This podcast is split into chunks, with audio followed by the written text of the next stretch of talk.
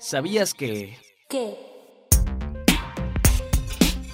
Del 1 al 4 de marzo, el INE, autoridades electorales, universidades y organizaciones de la sociedad civil de más de 90 países llevarán a cabo el Foro Global sobre Democracia Directa Moderna 2023, la cultura cívica para la resiliencia democrática.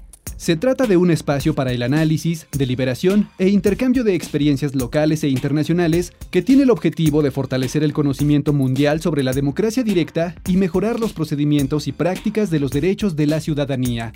La sede será compartida entre el INE y los institutos electorales locales de Jalisco, Yucatán y Ciudad de México, en donde se realizarán actividades simultáneas con más de 60 paneles.